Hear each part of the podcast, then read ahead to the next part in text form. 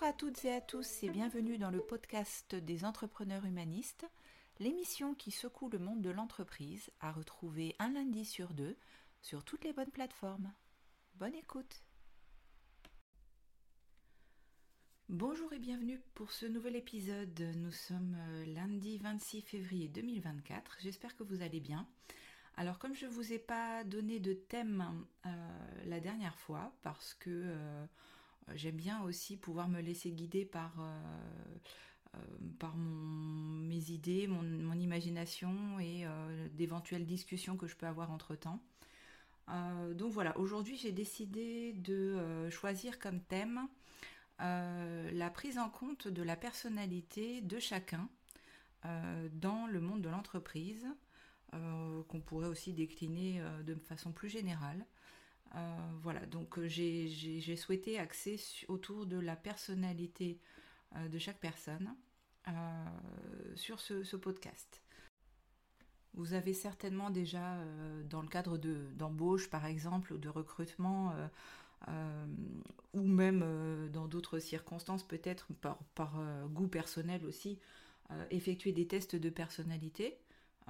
Il y en existe plusieurs, dont certains sont reconnus internationalement. Je pense notamment au MBTI, le Myers-Briggs, qui, qui, permet de, décliner, qu'on peut faire d'ailleurs en accès libre sur le site 16 personnalités. Euh, vous avez le Big Five, euh, le modèle disque, euh, et puis je ne les cite pas tous parce que bah, d'une part je les connais pas tous, très honnêtement. mais voilà, ça c'est vraiment les principaux. et puis voilà, après d'autre part, il y en a des spécifiques en fonction si c'est des tests de personnalité un peu plus dans le, dans, le, milieu professionnel, où ça va être un petit peu plus pointu par exemple, etc. Donc, euh, de mon point de vue, moi, je me suis euh, amusée à faire euh, pas mal de tests. je suis assez friande de, ce genre de choses et pour le coup, en général, ça ment pas. c'est assez parlant, je trouve. donc, j'ai fait le test MBTI, le Big Five. et le disque notamment effectivement et alors j'ai fait d'autres tests un peu plus entre guillemets euh, orienté personnalité euh, globale, comme l'énéagramme. et puis je m'intéresse aussi à la numérologie, à la psychogénéalogie. voilà. Après, ce sont des choses un petit peu plus personnelles. chacun s'y retrouve ou pas. et ça permet, en tout cas, moi, je, trouve que ça permet, et ça m'a permis d'ailleurs dans mon parcours, de, de, mieux me connaître, de pouvoir mettre des mots sur certains de mes fonctionnements. Et je trouve que ça, c'est très important. Euh, parce que euh, notamment euh, quand on a une personnalité qui sort un petit peu du, du, champ entre guillemets classique ou normal, même si je déteste ces, ces mots, et que je trouve que c'est quand même plus agréable pour chacun de, de, pouvoir rester ouvert et de ne pas être enfermé dans des cases. en tout cas, voilà, ça permet aussi de, de mettre des mots euh, sur des choses qui peuvent parfois, des comportements, des attitudes, des réactions, euh, qui peuvent parfois être incomprises euh, de la part d'autres de l'extérieur, et puis aussi de la part de soi-même, tant qu'on n'a pas un peu mis le nez là-dedans, bah voilà, on n'ose pas forcément. alors, ce qui est bien, c'est que depuis quelques années, on commence à parler un peu plus des profils dits atypiques. Euh, que ce soit des personnalités multipotentielles, des hypersensibles, euh, des fonctionnements 10, euh, des personnalités voilà, qui ne rentrent pas dans les cases, encore une fois, normées de la société comme on a pu connaître depuis toujours quasiment. et encore une fois, je parlais de, de, 8 milliards de nuances dans mon dernier podcast. Euh, l'intérêt de la personnalité de chacun, c'est ça, c'est euh, bien évidemment euh, mettre de la nuance dans tout ce qu'on peut avoir comme échange avec la personne, que ce soit à titre personnel ou à titre professionnel. et qui dit mettre de la nuance, bah, ça veut dire aussi ben, tempérer certains de nos, certaines de nos réactions, de nos propres réactions. ça veut dire aussi être à l'écoute d'autres idées, parfois innovantes aussi. Les, plus grands innovateurs étaient des personnalités atypiques. C'est une évidence, que ce soit par un QI particulièrement élevé ou par certains, une forme d'autisme, voire des, personnes qui auraient été un peu en marge. Il y en a eu beaucoup. il y en a aussi, voilà, il y en a eu des, connus dans, le milieu littéraire, par exemple. et dans le monde de l'entreprise, bien évidemment, il y en a énormément. certains et certaines ont eu l'envie et la possibilité et se sont donné les moyens surtout euh, de euh, créer leur propre entreprise, leur propre système, leur propre fonctionnement. Euh, je pense à des Steve Jobs, je pense à des Elon Musk, même si voilà, ce sont des fois des personnes un peu décriées parce que il peut aussi y avoir des dérives dans certains fonctionnements. là, après, ça toucherait ce n'est que mon point de vue, encore une fois, mais ça toucherait plus au rapport capitaliste et au à la notion de, pouvoir, de domination. Euh, donc là, après, voilà, ça, ça n'engage que moi. Je ne veux pas, c'est pas l'objectif de ce podcast.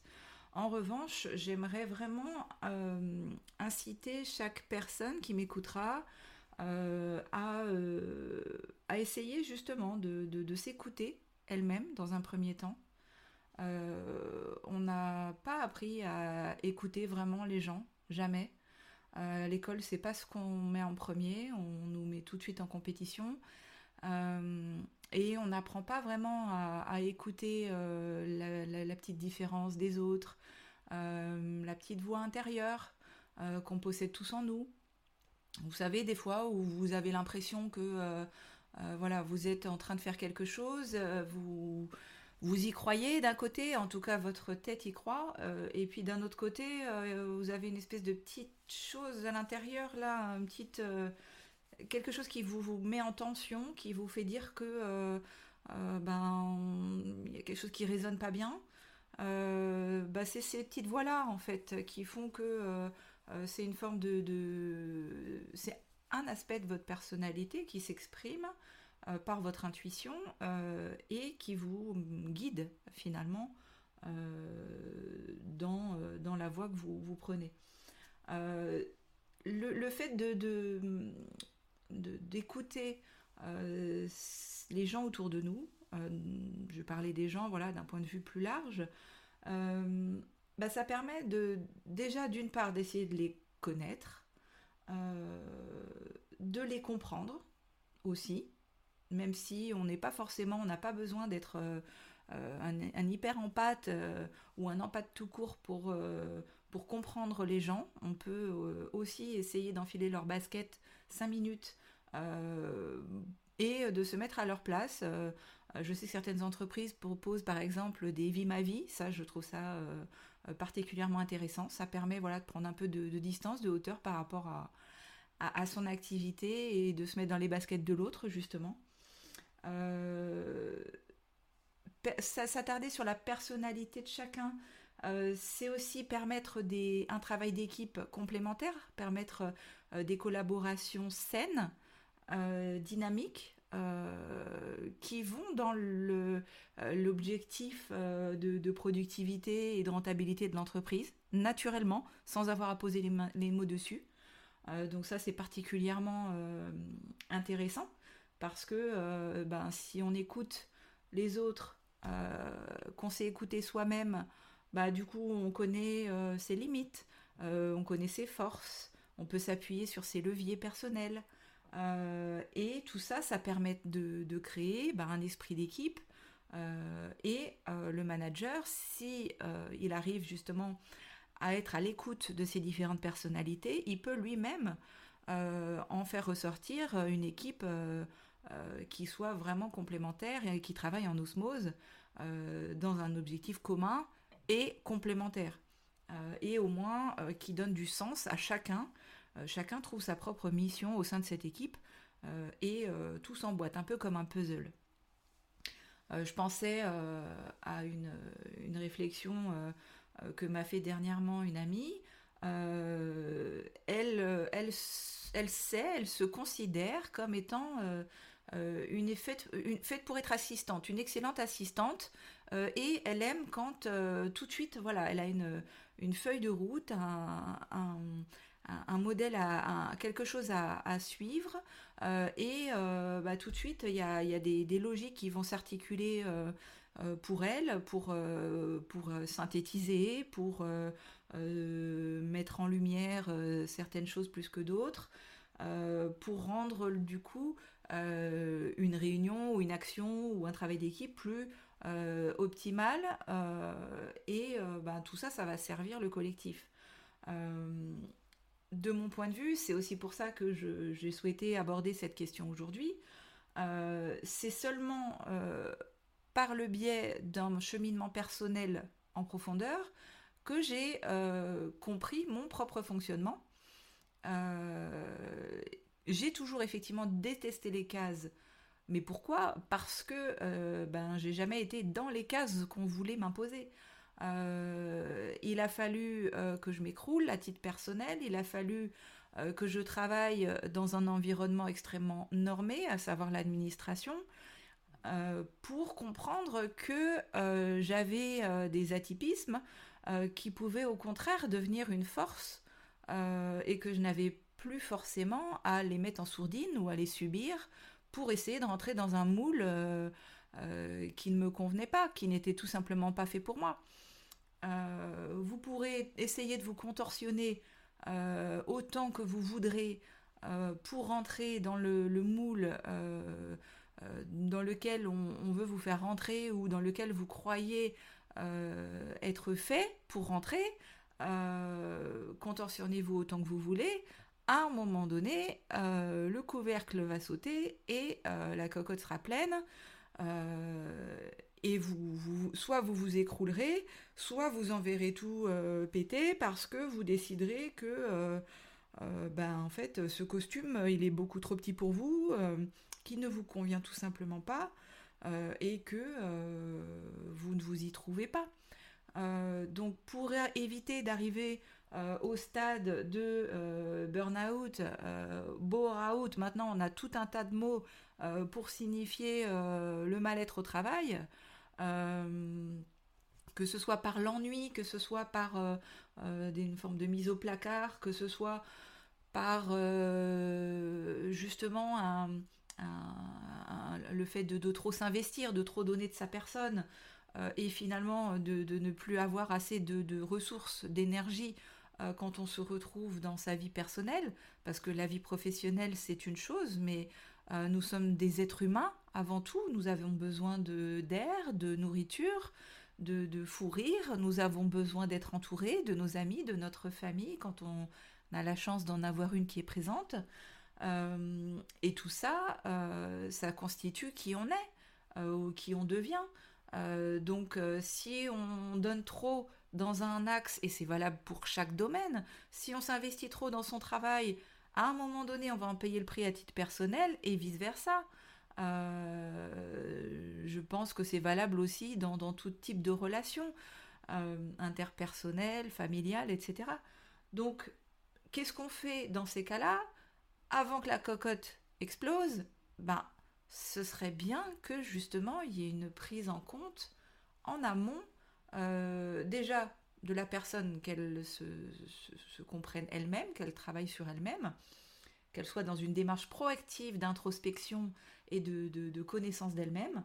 Euh, c'est d'ailleurs pour ça que j'ai axé euh, la première étape de la formation de la méthode de l'iceberg sur la connaissance de soi, que j'ai intitulé donc introspection. Le niveau 1, il est constitué de ça. Euh, je pense que c'est dans toute base, quelle qu'elle soit, de, tout projet, c'est la, c'est, enfin voilà, il n'y a pas d'autre, d'autre choix que de, se renforcer soi-même, de se connaître, euh, pour pouvoir aller vers les autres et euh, construire quelque chose. Euh, donc, donc voilà, dans le monde du travail, comment on procède bah déjà, donc une fois qu'on a appris à écouter les gens, bah on va essayer de sensibiliser aussi la hiérarchie, les managers, les collègues, etc. Alors on peut faire des formations, on peut faire des, des, jeux de rôle. Alors moi je suis pas forcément trop pour les formations au sens classique. vous le comprendrez quand vous travaillerez avec moi, mais euh, voilà, le côté euh, on est assis dans une salle et, on prend des notes, euh, voilà, je pense que si on n'est pas un minimum acteur, enfin moi en tout cas, vous fonctionnez comme ça avec moi, ça rentre par une oreille, ça sort par l'autre. J'ai d'ailleurs fait une expérience la semaine dernière. J'étais en formation sur Paris, puisque je suis un cursus pour ceux qui me suivent un petit peu, pour devenir en parallèle réflexologue.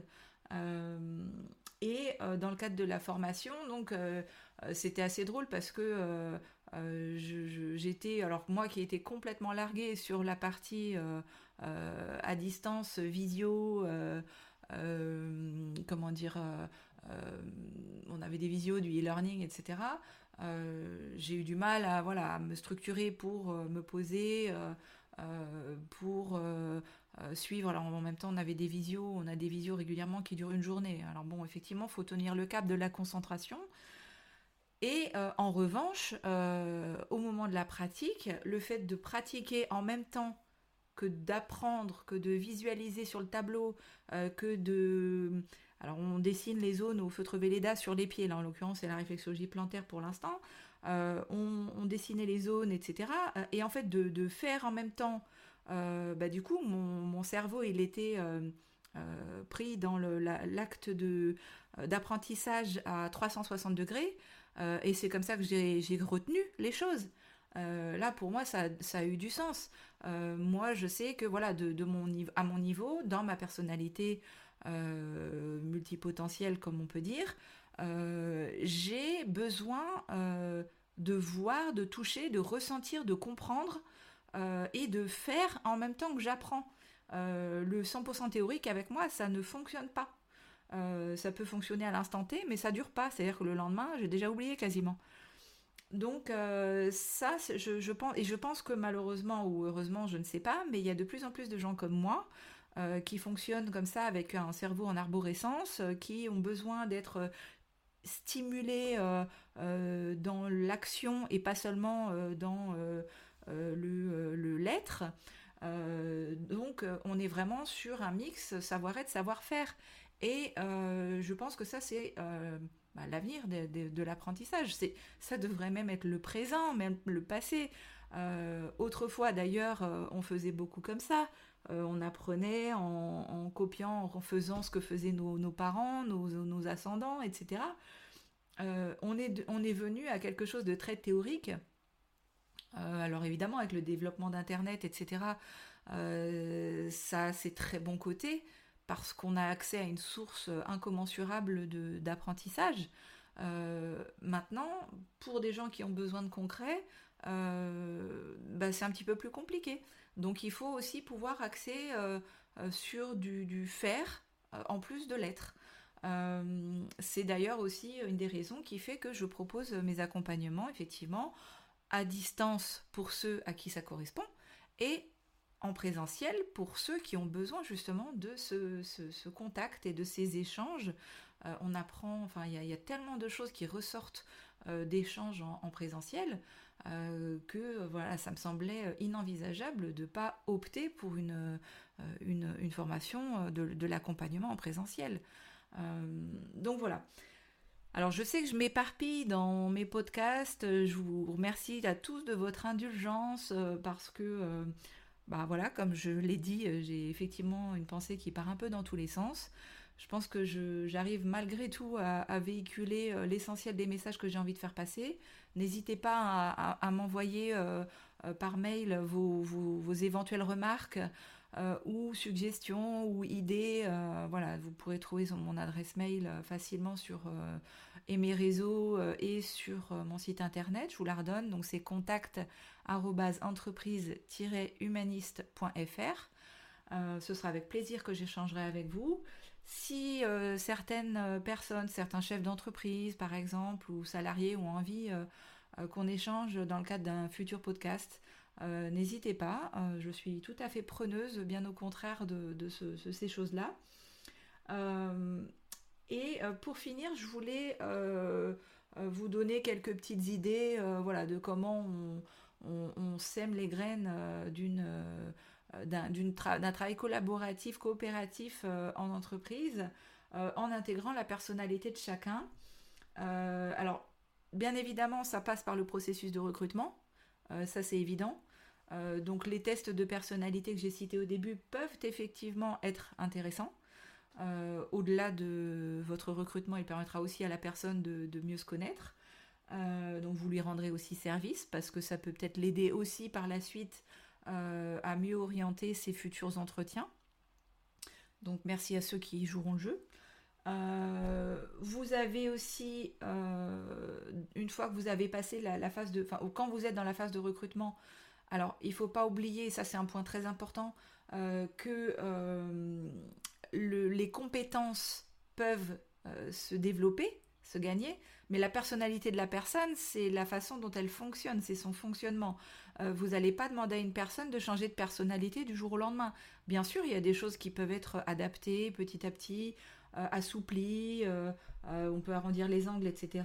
Certes, euh, mais euh, c'est plus compliqué que euh, des compétences. Donc à la limite, il vaut mieux recruter quelqu'un qui n'a pas forcément le profil que vous recherchez au niveau des compétences ni de l'expérience, mais par contre où vous sentez qu'il y a un potentiel parce que justement c'est quelqu'un, bah, je sais pas moi, de curieux, de un profil d'assistante comme le disait mon ami, c'est ce que vous recherchez à ce moment-là. Euh, et, tout, ce qui peut euh, vous passer par la tête à ce moment-là. Euh, l'adaptabilité, enfin voilà, c'est toute cette partie-là que sur laquelle vous pouvez miser en faisant confiance justement à votre petite voix que vous aviez appris à écouter en interne. Donc ça, c'est au niveau de la phase de recrutement. Maintenant, une fois que vous avez recruté la personne, il faut l'aider à s'intégrer dans votre équipe. Euh, l'aider à s'intégrer, ben, c'est faire en sorte que euh, elle soit pas stigmatisée dès le départ euh, parce que je ne sais pas moi, elle a une compétence particulière ou un poste qui la, peut la mettre par par défaut un peu à distance au niveau hiérarchique ou je ne sais quoi. faites en sorte de l'intégrer au sein de votre équipe. faites preuve de leadership et orientez-la vers, je ne sais pas moi, il peut y avoir des de, de, de coopération, de entre guillemets tutelle euh, pour, euh, euh, pour commencer, voilà, des, une sorte de correspondant qui serait un peu comme on avait à l'école, voilà, qui est des échanges. bah tiens, moi je suis ton référent dans tel domaine, etc. Favoriser la collaboration entre vos, entre vos salariés. tout le monde en ressortira grandi et nourri. Et ça, c'est ultra important. Et puis euh, ensuite, dans la durée de vie euh, de, votre collaboration, faites en sorte euh, que la personne reste motivée, qu'elle soit reconnue dans ce qu'elle fait. si à un moment donné elle fait une erreur ou quelque chose qui ne vous convient pas, évitez de la fustiger sur la place publique. Dites-lui de manière très, très simple, très saine, très naturelle euh, comment elle peut améliorer euh, euh, certaines choses, que vous comprenez que voilà, elle a effectivement des compétences à gagner, c'est justement ce challenge-là que vous avez envie de relever avec elle, mais félicitez-la et encouragez-la pour qu'elle y arrive. L'enfoncez pas au moindre souci. je veux dire, c'est en échouant qu'on apprend. donc, si tout est trop facile, on se repose sur ses acquis. Donc, gardez ça en tête. Ça, c'est ultra important. Euh, ça permettra justement euh, d'avoir une gestion du stress euh, globale de, votre, de vos collaborateurs beaucoup plus saine. parce que parce que voilà il y aura une approche pas forcément ultra personnalisée mais en tout cas où chacun sait qu'il est pris en compte voilà et ça c'est vital si vous voulez garder vos salariés pour éviter d'avoir à recruter et avoir un turnover trop important parce qu'on sait très bien euh, qu'un recrutement euh, coûte plus cher que de garder quelqu'un. donc voilà, c'est ce que je peux vous, vous, vous, indiquer. Donc en fin de compte, le choix entre la compétence et la personnalité peut dépendre du poste spécifique, de l'industrie, de la culture, de l'entreprise et des objectifs organisationnels. Idéalement, la reconnaissance de l'importance des deux aspects, elle peut conduire à des processus de recrutement et de gestion des talents beaucoup plus holistiques. Alors c'est un mot qui fait souvent peur, le terme holistique. Je rappelle simplement que son étymologie veut, simplement dire pris dans sa globalité. Donc holistique, ça n'a rien de spirituel, c'est simplement que c'est pris dans sa globalité. Donc retenez-le, si on peut faire passer ce message-là, ça rendra service à beaucoup de, coachs et d'accompagneurs, de, euh, de, de, thérapeutes dits holistiques, euh, parce que ben, c'est simplement prendre l'être humain dans sa globalité. Euh, voilà, donc ça, si je peux faire passer ce petit message-là, c'est ça de gagner. Pour finir, je voudrais rebondir sur un petit article que je vais vous lire que j'ai trouvé sur le net, sur un blog. Euh, donc euh, l'hypersensible, un caractère difficile à gérer, mais. Alors, ah, l'hypersensible est sans doute l'individu le plus complexe. Il prend absolument tout ce que vous lui dites de travers. Ce cas énigmatique mérite une attention particulière et trop souvent, les employeurs laissent tomber avant même d'avoir essayé. Comme un vrai Sherlock Holmes, tentez de découvrir discrètement ce qui le pousse à agir ainsi. A-t-il été bousculé auparavant ou est-il tout simplement susceptible? Dans tous les cas, gardez toujours votre calme et engendrez des conversations purement professionnelles. N'ayez surtout pas peur de lui parler et dites clairement ce que vous avez à dire. Aussitôt que la situation dérape, mettez-y un terme et faites-lui comprendre que vous ne comptez pas revenir vers lui s'il ne se calme pas. Alors, j'avais envie de vous partager ce petit article euh, pour la simple et bonne raison, c'est que j'ai eu un avis, euh, une réaction très mitigée quand je l'ai lu. Euh, je trouve qu'il y a du bon et du moins bon. Euh, je pense qu'il y a un peu de préjugés et de raccourcis.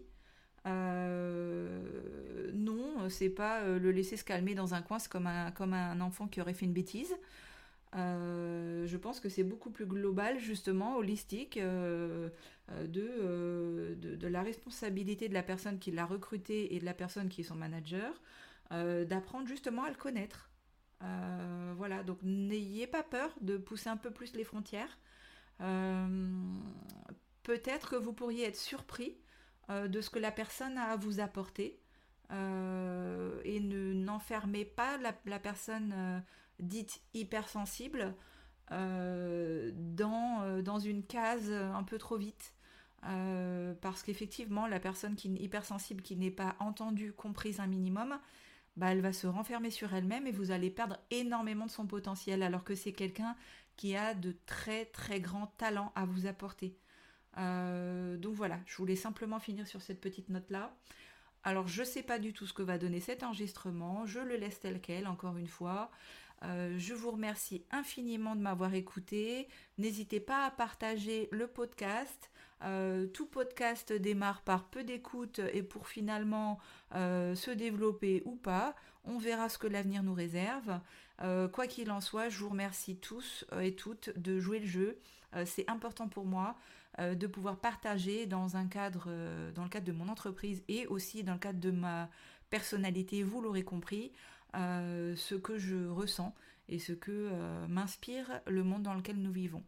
Je vous laisse méditer là-dessus et je vous dis à dans 15 jours pour un nouvel épisode.